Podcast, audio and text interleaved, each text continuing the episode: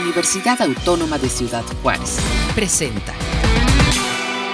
Amigos, ¿qué tal? ¿Cómo están? Bienvenidos. Qué bueno que se enlazan con nosotros desde la Universidad Autónoma de Ciudad Juárez, donde estamos precisamente pues compartiendo con ustedes en relación a este inicio de la campaña de vacunación contra el COVID-19 y bueno, eh, la Universidad Autónoma de Ciudad Juárez tiene una presencia importante en el desarrollo y la aplicación de, la vacuna y pues vamos a platicar precisamente con quien eh, eh, están pues trabajando esta relación también con la Secretaría de Salud, con Gobierno Federal y que nos compartan un poquito sobre cómo va este proceso que está iniciando aquí en nuestra frontera. Le doy la bienvenida en estos momentos al doctor Salvador Nava, director del Instituto de Ciencias Biomédicas. Doctor, ¿cómo está? Bienvenido, gracias por acompañarnos.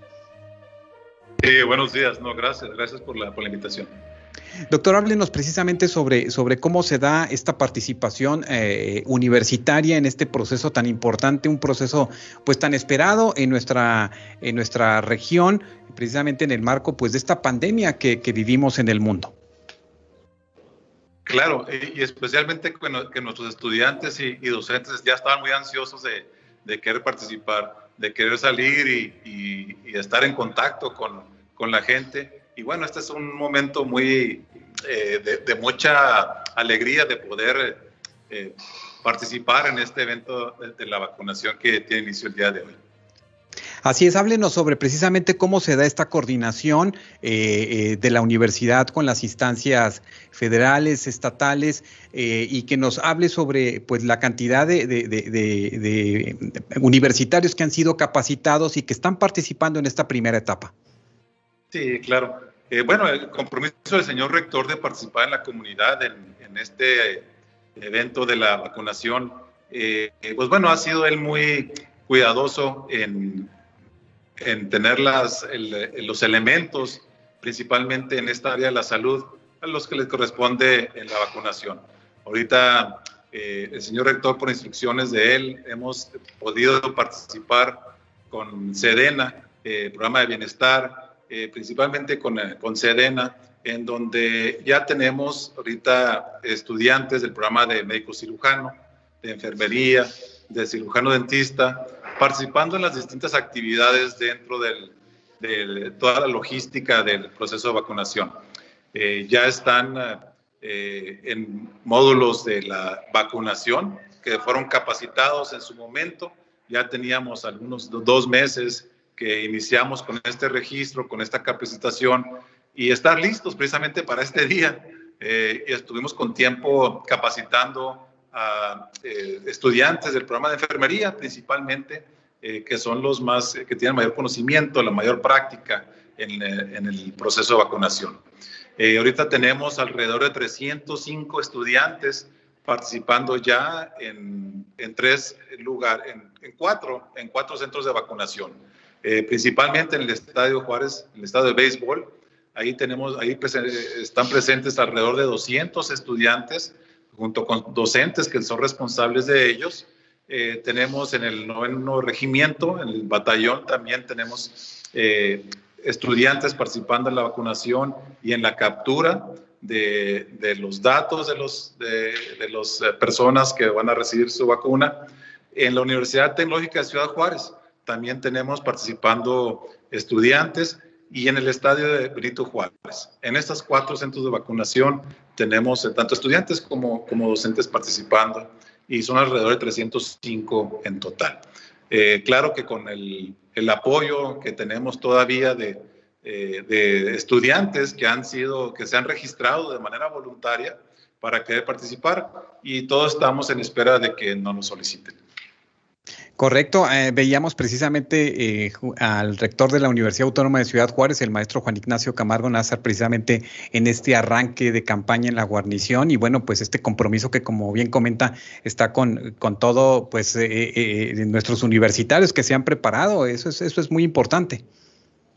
Claro, esta capacitación pues, le sirve obviamente que en su formación, en la formación dentro de su licenciatura, eh, no deja de ser un, gran momento para poder vivir muy de cerca toda su preparación ¿no? y tener este contacto en, esta situación, en este momento extraordinario de, que se nos da en el entorno de la comunidad. Eh, y efectivamente, el señor rector estuvo ya presente en la mañana en los arranques, eh, en contacto con, con, los estudiantes, que, que de muy, con muy buen ánimo, los vimos con muy buen ánimo eh, de querer participar. Ellos estaban muy ansiosos de este momento porque se han estado preparando y principalmente que esa es la vocación de nuestros estudiantes de estos programas, el servir, el estar en contacto con, con la gente y, y, bueno, ellos están eh, llevando a cabo a lo que han sido eh, llamados en su, en su carrera profesional. Claro que sí. Bueno, pues vamos a estar atentos de cómo se desarrolla esto. Y bueno, pues, eh, doctor Nava, algo que quiera dejar en el ánimo de los universitarios que, bueno, que ahorita en esta etapa quizás no están participando, pero sabemos que se van a abrir varias etapas más y que, bueno, pues ahí se va a requerir la participación eh, de, eh, pues de, la comunidad universitaria, que como usted comenta, pues son de estos programas eh, de, de, la UACJ, de enfermería, médico cirujano, eh, etcétera. Y, trabajo social, se me olvidó mencionar trabajo social, que también están participando en, en algunos, eh, en los centros de vacunación. Eh, y efectivamente, es el inicio. Eh, sabemos que todavía falta mucho por participar y yo creo que la disposición de la universidad, por instrucciones de nuestro señor rector, estaremos al, al pendiente y al tanto de, de poder colaborar con, con este potencial humano que presenta nuestra comunidad universitaria eh, y que están con el mejor, la, la, mejor disposición para poderlo realizar y llevar a cabo. Eh, doctor eh, Salvador Nava, muchas gracias por esta comunicación. Nos mantenemos en contacto para, pues, para irle dando seguimiento a este proceso eh, de vacunación que es tan importante para nuestra región y donde indudablemente la participación de los universitarios pues marca una pauta y es, es eh, importante que lo conozcamos. Claro que sí, estamos a, a, las órdenes para cualquier información que ustedes requieran y, y e invitar, yo creo que no deja, de, de, sería bueno de todos seguir invitando a, a las personas que, que, ya pueden vacunarse en cuanto a las edades, que lo hagan. Es, Correcto. Es, es bueno que puedan llevar a cabo esta vacuna. Correcto. Muy bien, doctor Nava, pues muchas gracias y seguimos en contacto. Claro, es un gusto, un placer. Puedo saludarlos. Muchas gracias, el, eh, doctor eh, eh, Salvador Nava, director del Instituto de Ciencias Biomédicas, pero quien anda visitando estos lugares que nos acaba de mencionar el doctor Nava es precisamente el doctor René Ramos de la Subdirección de Universidad Saludable de la UACJ. Doctor Nava, ¿cómo estás? Pues bienvenido a UACJ Radio y, y platícanos cómo estás observando este inicio de la vacunación. Entiendo que has estado pues visitando estos, estos lugares donde se está aplicando la vacunación y donde están participando universitarios. Bueno, y el día de hoy a mí me, me tocó estar monitoreando eh, la las personas que van a vacunarse al, al Estadio Olímpico Benito Juárez. Eh, estamos eh, con todo el apoyo del, del, señor rector, dándole, ayudando a nuestros adultos mayores, trabajadores o ya pensionados de la universidad, en transportarlos en un camioncito. Tenemos un camioncito donde llegan, eh, ya sea por acompañados por algún familiar o ellos solitos manejando, y de ahí los llevamos nosotros al gimnasio, al perdón, al, estadio. El día de hoy me tocó ir eh, con ellos eh, en el camión, fue una experiencia la verdad que muy gratificante, Hernando, porque veías la cara de ellos con una ilusión y también con una cara de, a lo mejor con algo de, miedo, ¿no? O por todo lo que, lo se lee o lo que se escucha, pero es más la satisfacción al ver que que ya fueron vacunados, de, de, veras que es muy padre cómo ves cómo le cambia la, la cara, ¿no? Le cambia la, la cara como ya una, una tranquilidad. Como te digo, yo los acompañé en el, en el trayecto. Eh, junto conmigo van dos pasantes de medicina aquí de, de Universidad Saludable. Han dado caso de cualquier reacción adversa o no satisfactoria, se le va a atender automáticamente. Pero no con esto, primero déjame explicarte que el proceso eh, ahí es muy, está muy fluido, es la documentación, tu IFE, tu INE, etcétera, etcétera. Posteriormente hay otra, hay otra carpa donde te checan uh, la temperatura y te aplican el gel antibacterial. Para eso, todos nuestros, nuestros trabajadores aquí de nuestra universidad pasan primero por un filtro, ahí en servicios médicos, donde también checamos temperatura y les aplicamos gel. Oye, como quien dice, revisan dos veces, pero pues obviamente no hay ningún problema. Posteriormente a eso, a la aplicación de gel y, el, la temperatura, pasan a otra carpita donde se le aplica la vacuna. Con nosotros, obviamente, sube con eh, las, las, enfermeras que están aplicando el biológico y entran al camión sin que se bajen nuestros trabajadores. Ya posteriormente pasan una hora a un área de observación donde nos piden estar de 15 a 20 minutos.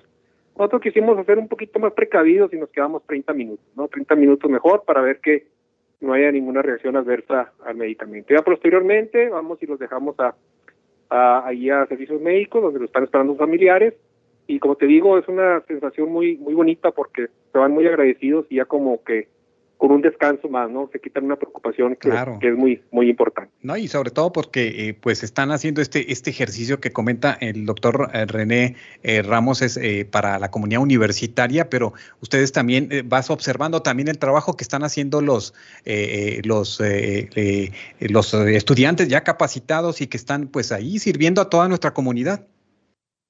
Así es, así es, Fernando, es, es padre, ellos están con la, con la camiseta bien puesta, que nos ayudan ahí con ellos a subirlos al camión, a, bajarlos, a ir platicando con ellos cuando vamos en el trayecto del punto para, para el estacionamiento, si tienen algún síntoma, cómo se sienten, etcétera, etcétera, pero no, en este primer, la primer tanda, por llamarle de alguna manera, de, de nuestros de nuestros adultos mayores, y hasta ahorita no hemos tenido ninguna reacción adversa, ya van camiones que salen al, al punto, tenemos proyectado entre todos nuestros trabajadores más o menos un número de 800 de 800 este, trabajadores adultos mayores de lo que son del, lunes a, al jueves. Entonces estamos ahí trabajando y apoyándolos todo lo que se, lo que se puede armar. Muy bien, pues muy, muy importante lo que nos, nos, estás reportando, por así decirlo, desde estos puntos donde, eh, bueno, la comunidad en general está asistiendo, está participando en este, en este proceso de vacunación. Y también coméntanos las medidas que se están haciendo eh, en la universidad nuevamente, bueno, está este reforzamiento de, de, de, eh, del apoyo también de Universidad Saludable para, pues para quienes estamos asistiendo a los espacios universitarios o quienes acuden, bueno, que también está todo este trabajo de universidad Saludable, doctor Ramos. Sí, bueno, la es un trabajo, a lo mejor sí que se nos está cargando el trabajo, pero con mucho gusto estamos apoyando todavía con filtros filtros sanitarios, tenemos instalados en donde hay movimiento de más movimiento de personas, de alumnos o de, docentes o de eh, administrativos. Aquí en Rectoría tenemos un filtro y en, otros otros edificios igual. Ahorita estamos un poquito eh, cortos de, de gente, por decirlo de alguna manera, porque estamos ahora sí que todas las pilas en, la campaña de vacunación. Hoy fue un día, de los, nos dicen los compañeros que están ahí en el punto, fue un día tranquilo, es un día tranquilo donde no va a haber mucha gente, pero ya los próximos días, creo que miércoles y jueves, se espera que sea ahora sí que mucha, mucha gente. Y ahorita venía aquí por la X y ya está una fila de carros hasta la X, ¿no? O sea, sí hay, ha habido mucho apoyo, la gente está vacunándose, gracias a Dios, eso, eso agradecemos mucho para ya que pase esta, esta pandemia que ya nos tiene a todos muy cansados, ¿verdad? Claro que sí, pues doctor eh, René Ramos, de subdirector de Universidad Saludable, muchas gracias. Seguimos en, contacto para ir viendo eh, precisamente cómo se va generando este, pues este proceso ¿no? de vacunación. Y bueno, pues eh, seguimos en contacto para que también nos, nos comentes esta participación universitaria ya en esta jornada de vacunación aquí en Ciudad Juárez. Estoy a tus órdenes, Armando. Muchas gracias. Bonita tarde. Muchas gracias, el, doctor René Ramos, importante. Aquí estamos viendo para nuestros amigos que nos siguen en eh, precisamente en la transmisión en vivo, bueno, pues este eh, los lugares donde se está generando la vacunación, que son este gimnasio de bachilleres, la rodadora, centro de convenciones Anita, también, bueno, pues el estadio eh, Benito Juárez, eh, también la, Universidad Tecnológica, el estadio de béisbol. Bueno, pues ahí está. Los días, eh, precisamente el, del 12 al 15 de abril se estará generando y en estos momentos, bueno, pues están comenzando precisamente las personas de más de 76 años, es lo que tenemos hasta estos momentos. Pero también hay, hay algunas inquietudes, hay algunas dudas y es por eso que le damos nuevamente la bienvenida y le agradecemos que se enlace con nosotros al doctor Javier Casanova.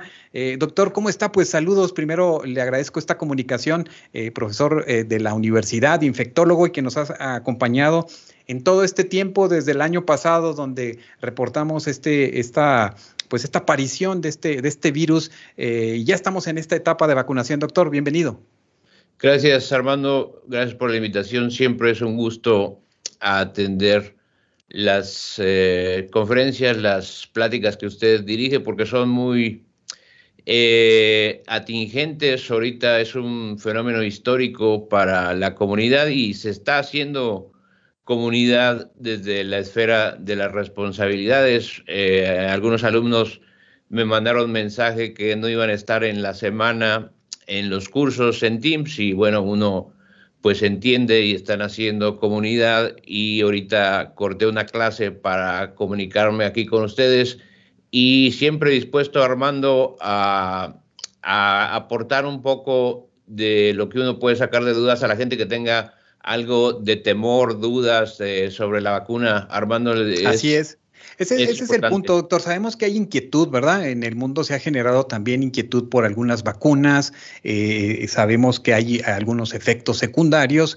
Eh, me gustaría que, nos centráramos en hablar un poco sobre esto al recibir esta primera dosis. Las personas, eh, háblenos un poco sobre, sobre estos efectos. El doctor Ramos ya nos comentaba, bueno, que se quedan en observación un momento por ahí después de la, de la aplicación, pero ¿qué podemos esperar después de que alguien tiene un familiar que se vacunó?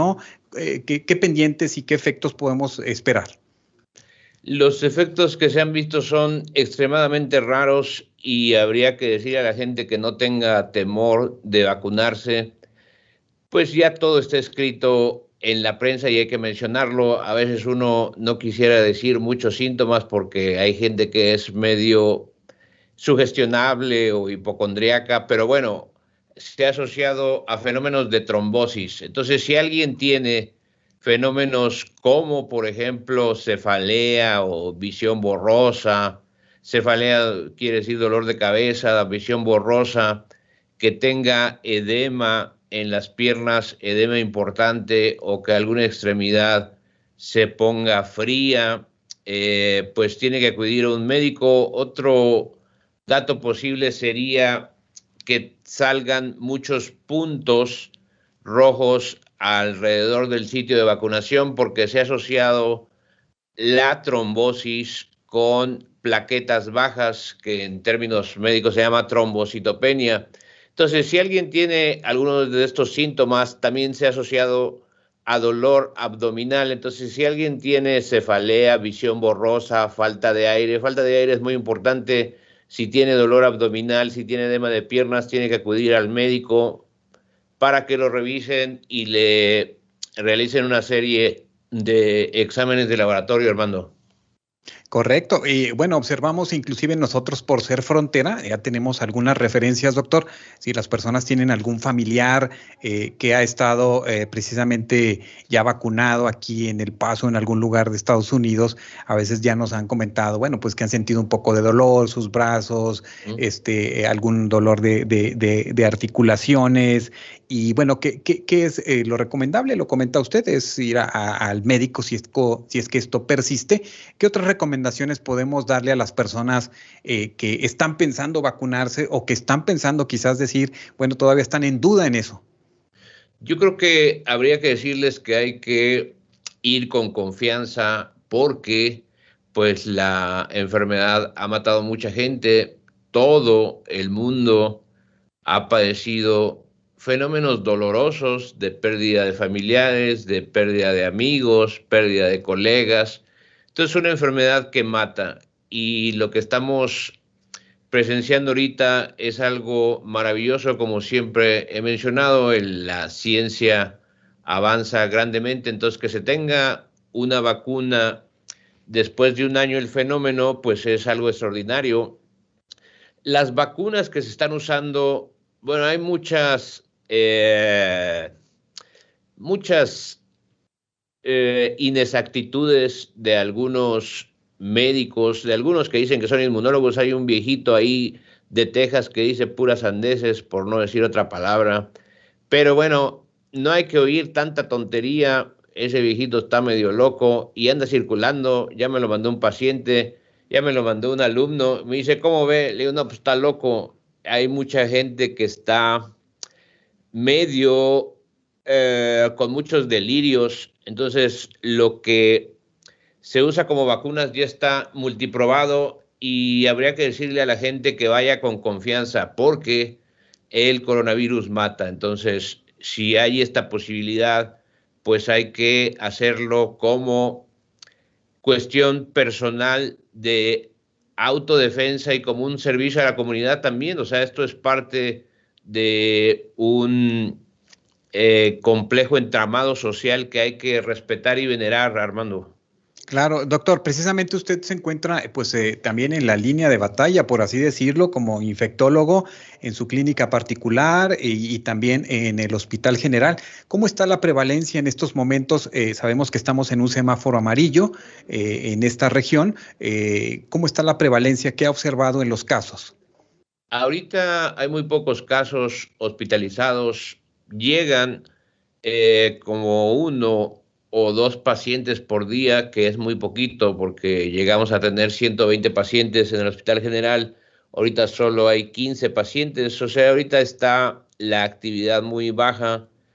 Eh, pues hay que estar prevenidos porque se habla de la tercera ola que se presentó en Italia, en España, en la India, ahorita está muy fuerte la actividad, ha tenido como 120 mil casos diarios, que es muchísimo en Brasil hay como 4.000 muertos diarios. Entonces, ojalá y no llegue una tercera ola, pero es esperable.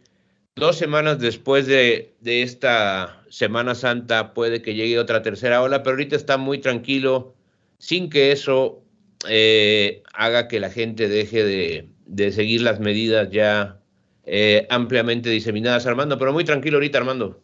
No, pues eso, eso es, son buenas noticias, doctor, porque observamos en un momento, pues, eh, este, eh, hospitales públicos y privados saturados, y entonces eso que usted nos comenta es, es, es, buena noticia. Eh, ¿Qué es lo que sucede, doctor? Las personas van a tener esta primera aplicación, van a tener después la invitación para la segunda, la segunda dosis. puede ser experimentar algunas situaciones también más difíciles o qué observamos en esa en esos efectos secundarios eh, en ese sentido, porque a lo mejor algunas personas se asustan y van a decir, no, ya no me aplico la segunda. Eh, ¿Cuál es ahí la recomendación?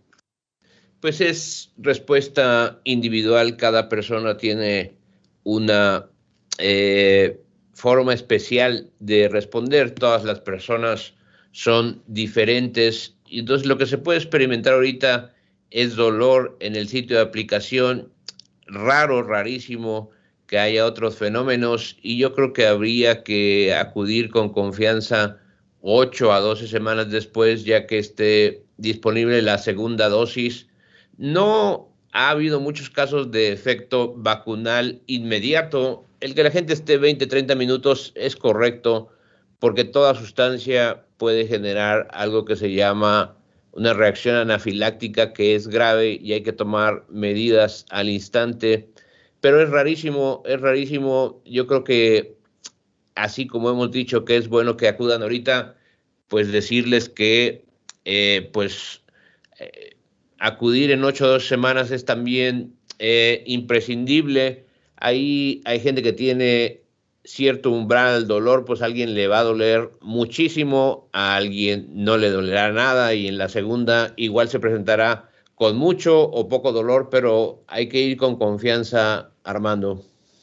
Correcto. ¿Cómo se preparan las personas para ir, eh, doctor? Eh, algunos eh, han estado recomendando ir bien hidratados, con sus medicamentos, bien alimentados. Platíquenos un poco para quien está pensando en estos días acudir a la vacunación o también igual esperar en, en, la siguiente etapa donde se abrirán las edades para, para que puedan ir más personas a vacunarse.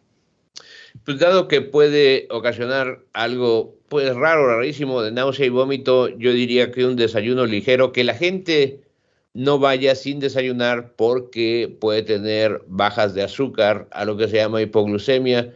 Entonces que la gente desayune ligero y a lo que está acostumbrado, que no, eh, bueno, esto que están haciendo de los camiones y que no haya gente esperando porque ha habido casos de eh, desmayos en algunas filas, en otras ciudades y en otros países, pero somos una comunidad grande, pero no, no tan grande como el Distrito Federal que, o, Morelos o Querétaro, donde hay gente que ha estado cinco o seis horas esperando.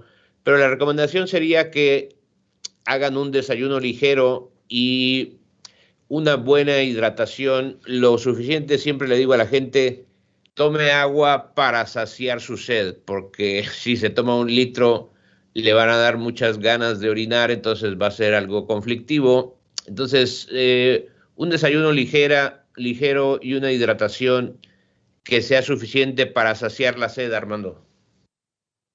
Doctor, y bueno, también eh, la recomendación después de la aplicación de la vacuna es eh, eh, pues no bajar la guardia porque pudiéramos decir ya estamos vacunados, ya no usamos nuestro cubrebocas, ya no guardamos la, sana distancia. háblenos sobre esto porque aunque tengamos la primera dosis o la segunda dosis, aún estamos expuestos indudablemente a este nuevo virus que bueno pues nos trae ahí como de cabeza. Sí, es muy pertinente esa pregunta, Armando, porque la gente piensa que al vacunarse ya puede estar sin cubrebocas o no respetar la distancia necesaria. Eh, hay que quitar la idea de que el virus es una coraza.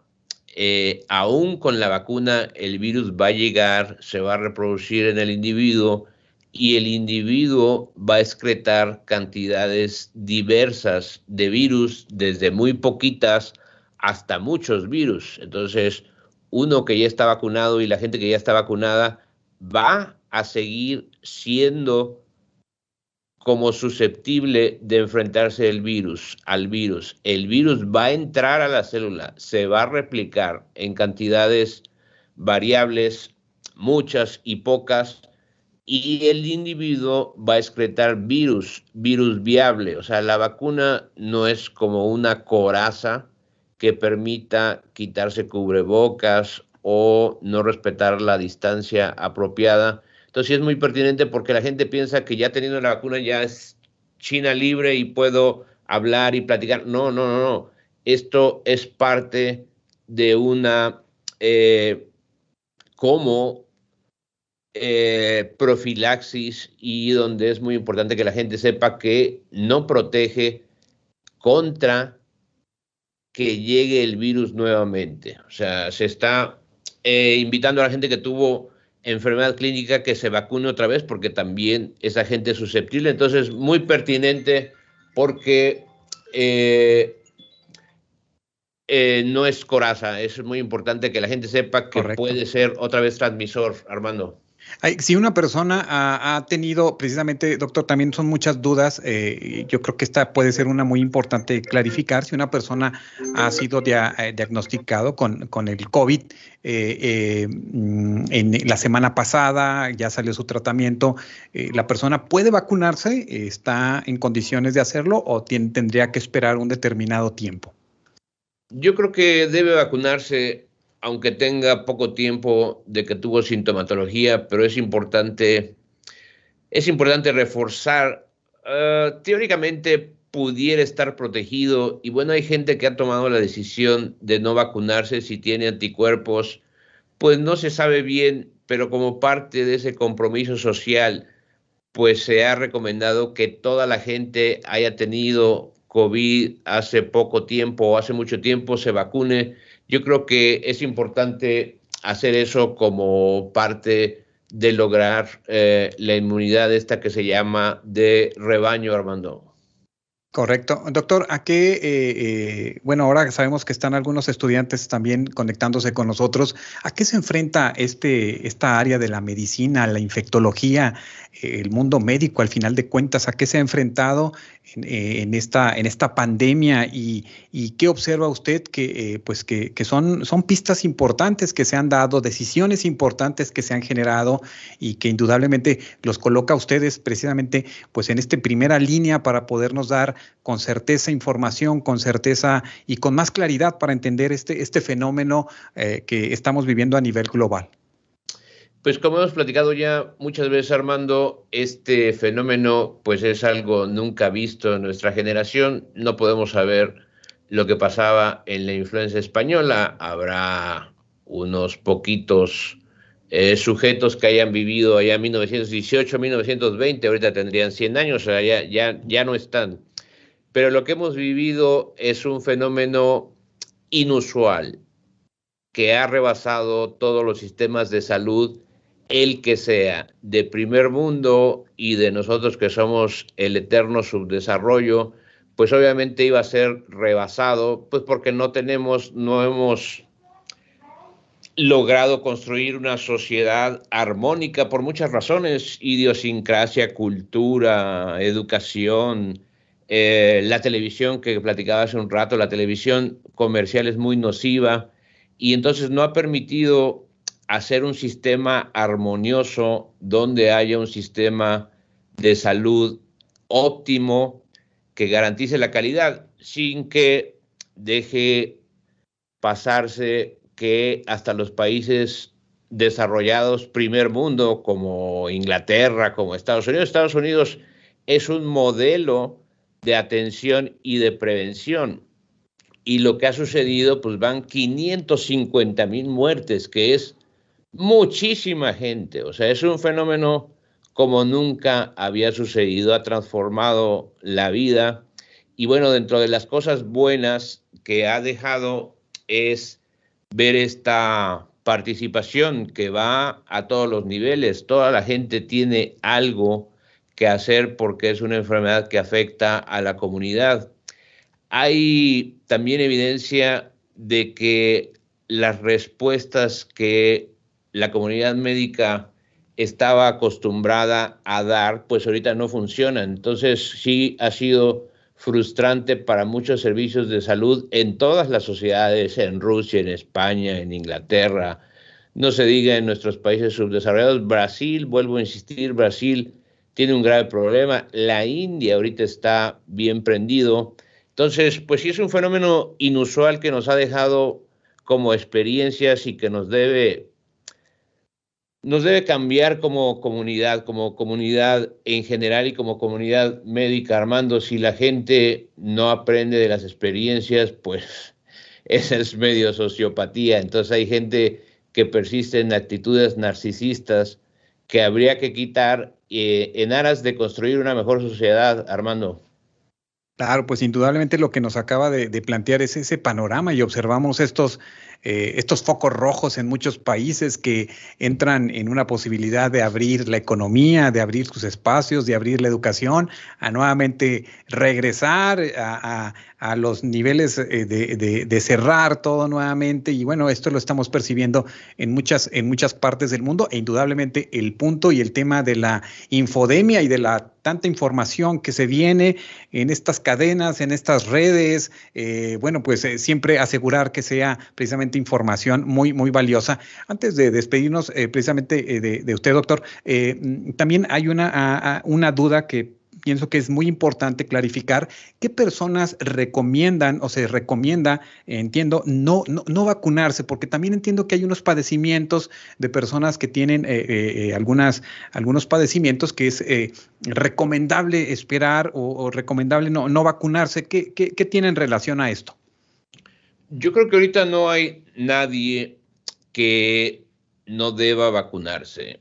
Eh, toda la gente debe vacunarse eh, porque insisto en que la enfermedad por SARS-CoV-2, el COVID-19, mata gente. Entonces, eh, si la gente está con algún problema de alergia o de leucemia o de linfoma, pues no debe dejar pasar la oportunidad de vacunarse. Yo no encontraría ninguna restricción porque si hay las condiciones necesarias para que llegue la infección y mate a la gente, se van a dar esas, eh, esas situaciones. en la vida, la vida es de contingencias toda la vida y ahorita la contingencia hay que atacarla vacunándose universalmente. Yo no vería a nadie que diga, es que tengo muchas alergias, no importa, vacúnate. Es que tengo diabetes y tengo